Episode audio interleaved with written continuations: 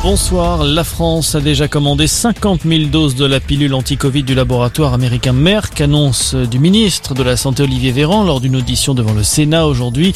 Euh, pour le moment, ce traitement n'est pas encore autorisé. Il est actuellement examiné en urgence par l'Agence européenne des médicaments.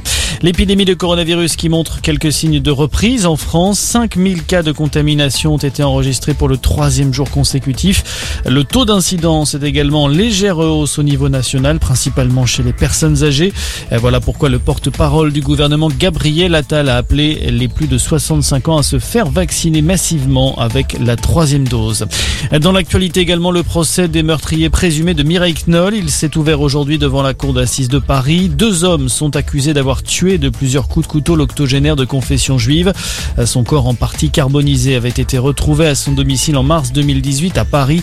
Les prévenus s'accusent mutuellement du meurtre dont le caractère antisémite a été Au chapitre politique, Emmanuel Macron rencontrera Joe Biden vendredi à Rome, juste avant l'ouverture du G20.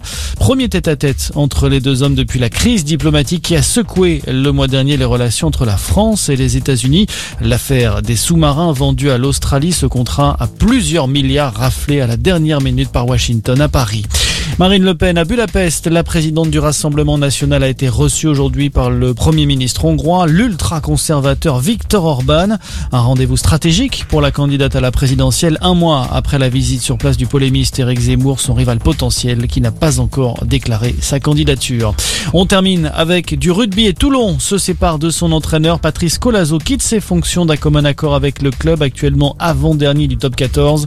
La défaite dimanche soir à La Rochelle 39 à 6 aura été fatale à l'ancien pilier de 57 ans. Voilà pour l'essentiel de l'actualité. Merci de nous avoir choisis. Passez une excellente soirée.